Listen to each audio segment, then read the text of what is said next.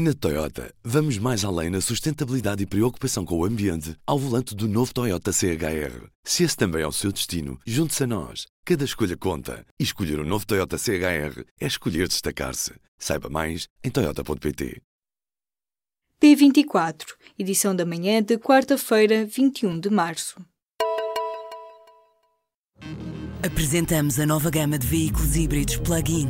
Uma tecnologia que veio para mudar o futuro. BMW iPerformance. Nos incêndios de outubro do ano passado, a Proteção Civil pediu meios que o governo não deu ou deu tarde. Esta é uma das principais conclusões do relatório feito por peritos àquela que chamam de maior incêndio do ano.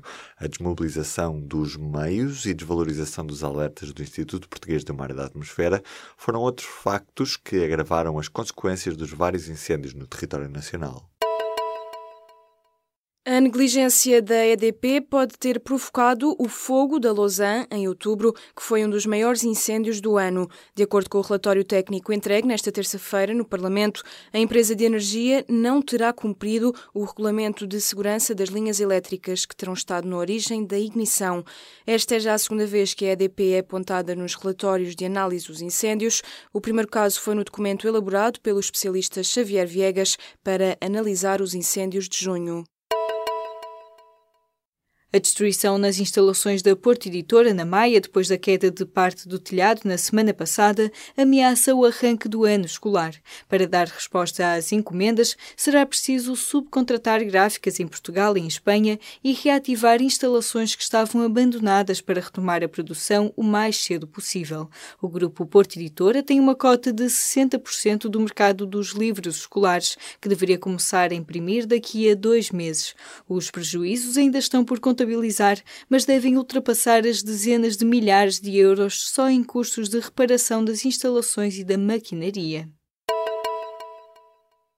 O valor mediano das rendas de alojamentos familiares com novos contratos de arrendamento fixou-se no ano passado nos 4,39 euros por metro quadrado.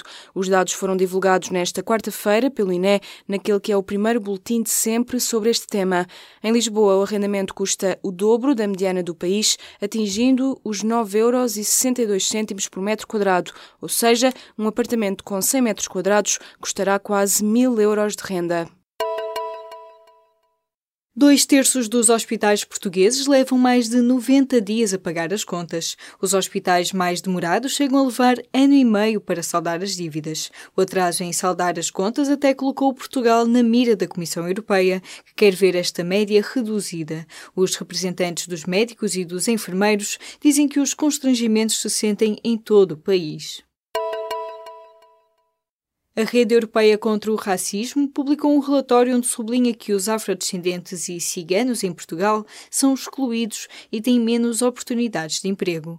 A população vítima de racismo enfrenta insegurança no trabalho, salários mais baixos, menos oportunidades de ser promovido e de estar protegido pela segurança social e ainda está sobre-representada em profissões de baixas qualificações. O retrato sobre Portugal foi elaborado pela investigadora Yolanda Évora, que se queixa da ausência de dados que permitam traçar um retrato mais pormenorizado.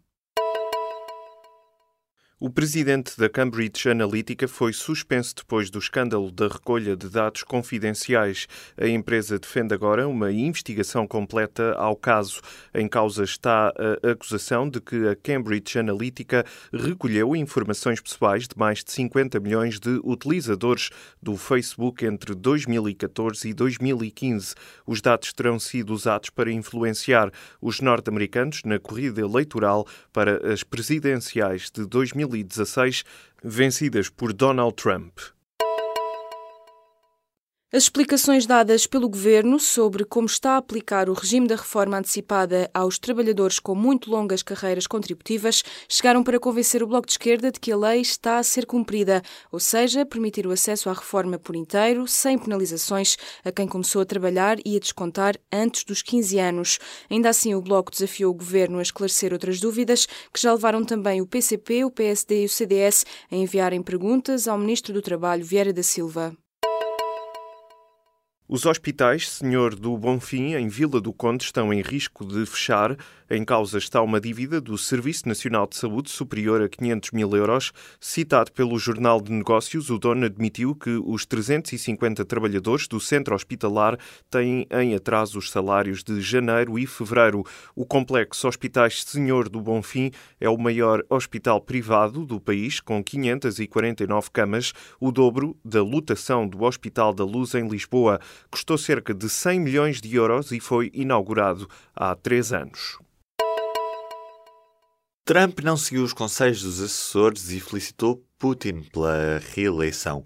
No documento de preparação da conversa telefónica, redigido por uma equipa de assessores de segurança, estaria escrito não felicitar a maiúsculas. O presidente dos Estados Unidos ignorou o conselho e acabou por felicitar mesmo Vladimir Putin. Trump disse aos jornalistas que a chamada foi muito boa e disse que quer encontrar-se com o presidente russo num futuro não muito distante para discutirem a corrida ao armamento. Na Toyota, vamos mais além na sustentabilidade e preocupação com o ambiente ao volante do novo Toyota CHR. Se esse também é o seu destino, junte-se a nós. Cada escolha conta. E escolher o um novo Toyota CHR é escolher destacar-se. Saiba mais em Toyota.pt.